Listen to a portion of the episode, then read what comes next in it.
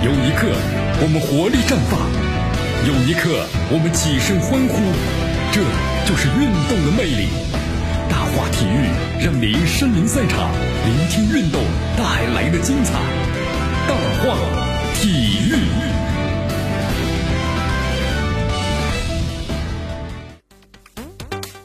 好，这里是大话体育，我是江南记锁定 FM 九十六点七，去关注我们的节目。好，昨天的话呢，咱们中超联赛呢继续进行啊，鲁能和华夏的比赛，球迷们呢非常关注。啊，最终结果怎么样呢？最终结果是鲁能和华夏的二比二战平了。啊，但这场比赛的话呢，确实争议争议还是蛮多蛮多的呀。这场比赛啊，主裁判呢，这个艾坤是连续判罚了三个点球，给了华夏一个，给了鲁能两个点球。但是呢，我们说了，虽然给鲁能点球挺多的，但是鲁能球迷依然喊冤，因为两次对手啊有手球，但是被无视了，最后呢还被绝杀，对吧？这个绝杀的话呢，把球打进去了，但是怎么样呢？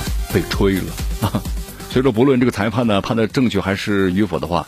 再次证明鲁能比赛那绝对还是有热点的。你看，在这个比赛之中啊，第四分钟由这个格德斯呢单刀杀入禁区，他最后射门时啊被拉倒了，然后呢失去了重心。呃，格德斯的话呢摊开双手表示，就是你看对方的犯规了，对不对？禁区之内的话，呃，主裁判呢这个艾坤表没有表示。好，这又已经开始有心中有火了，是不是？那么接下来连续呢三个点球的焦点时刻哈，第二十八分钟，王大雷出击绊倒了这个。呃，图雷。那么艾坤经过 VAR 提示之后呢，亲自观看了，然后呢判罚点球，点球大战之后就开始了。四十二分钟，格德斯啊突然被这个潘喜明的绊倒，主裁判呢给了点球，第二个点球啊。那么最后是第七十二分钟，这个莫伊塞斯被绊倒，艾坤呢是判了这个点球，连续第三个点球。那么单场比赛呢用四个点球，有三个都是点球，这是没辙了啊。因为要知道，不是两队的进攻差，两边呢，你看曾经多次打中过门柱或者门梁，但最终得分呢都是点球。那么另外就是让这个鲁能球迷呢非常不满意的就是漏判的两个手球的问题。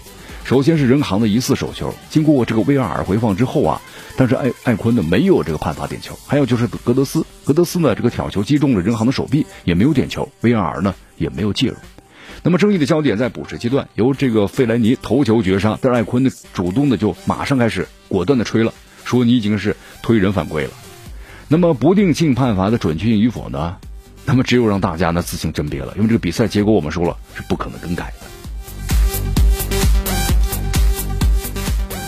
好，所以说在这个比赛之后的话，作为队员们的话，心中有这个不满的啊。对于鲁能这个表现的话呢，你看鲁能球员这个格德斯，格德斯打入两个球，他说一开局的时候有些不专心，但是后来的话呢，慢慢调整过来了。他说其实我觉得球队啊应该打得更凶一点啊，把这一点做好的话呢，我们认为球，我认为球队可以避免的两个丢球。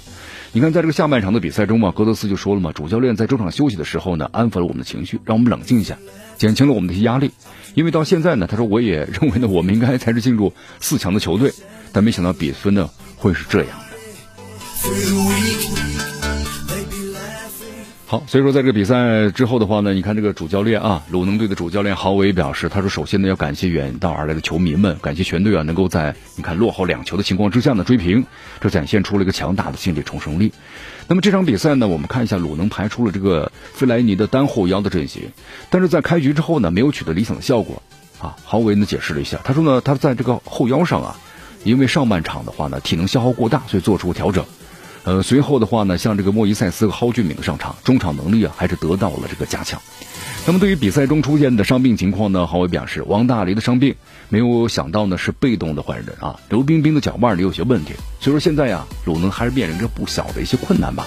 郝伟认为球员们呢展现出了职业的态度，没有放弃，他认为呢一直都坚持到底了，这点呢非常的不错。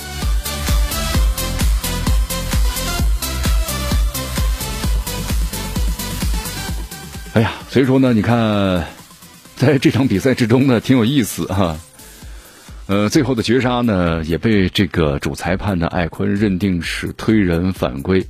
所以说你在采访当中，包括像这个鲁能的旧将呢周海滨微博呢发声，他说呵呵 笑了笑啊，差不多就得了，不要太较真儿了啊。好，在另外一场比赛中，我们来关注一下啊，泰达和大连的比赛，泰达呢是二比零战胜了大连。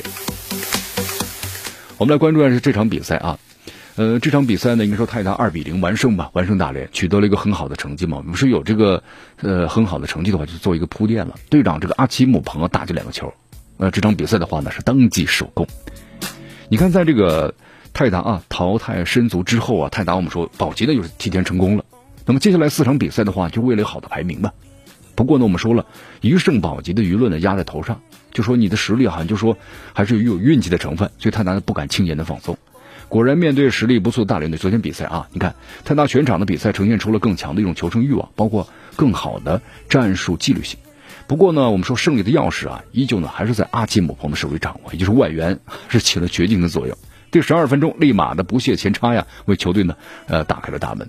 哪怕你看这个丹尔丹尼尔森奋力的抢险，不行啊，拍马赶到的阿基姆彭，是吧？人都进去了，球也进了，人也进了。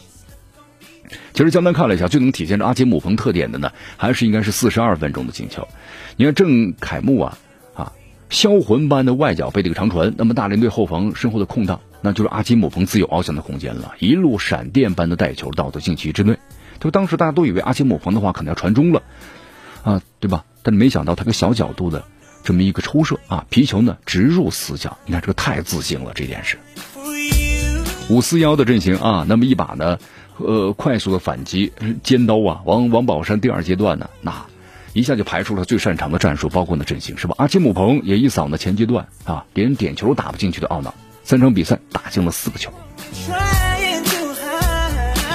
其实我们说大连这个对手呢，也是阿基姆彭特别钟爱的。为什么呢？从一八年返回中超以来啊，大连和泰达呢打过五次，双方的话呢，你看呃都有数据收获吧？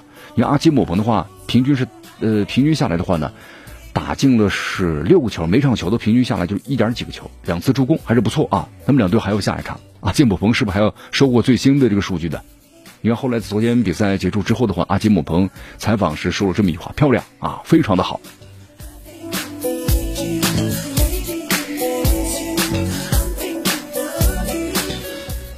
哎呀，你看，虽说有人欢喜有人忧啊，零比二不敌泰达是吧？提前上岸的大连队呢表现就不太好了，就这么一个问题。我们说这里这两支球队啊都提前保级了，那么接下来的比赛呢，就是为了排位呢更好一下。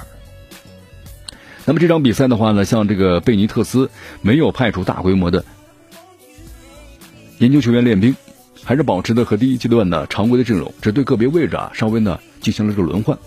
不过呢，开场第十二分钟有次意外，当时就把这个场上的军事啊给打乱了。怎么回事呢？当时这个车世伟啊走入传中，但是皮球呢出现了这么一个折射，然后大连队后防球员呢。都待在原地，只有门将上前这个封堵了。不过呢，他还是没有前插的立马快，对吧？后者一脚就蹭到皮球了。在后点的话，阿奇姆彭上前把这个门呢，把球呢撞进了门了。啊，随后呢，你看这个网网上都在写此球认为是门将的失误，客观来上讲来讲的话，有失这个偏颇了。不过接下来呢，你看这个阿基姆彭的小角度抽射呀，作为守门员呢，确实没有保持注意力集中，被球呢，你看洞穿了球门。那么这个球的话呢，确实有不小的责任啊。下半场的时候，门将呢那更大失误了，冒失出击，却一脚踢空了。还好这个泰达球员呢没有获得这个球权，否则第二回合的悬念那也是终结了，是吧？好，看来现在呢，对于大连人队啊，这个贝尼特斯的球队改造规模呢很大，但是好像在门将的位置上啊，确实没有谁能够和现在门将的竞争，这也可能也是呢制约这个球队啊进一步提升的因素。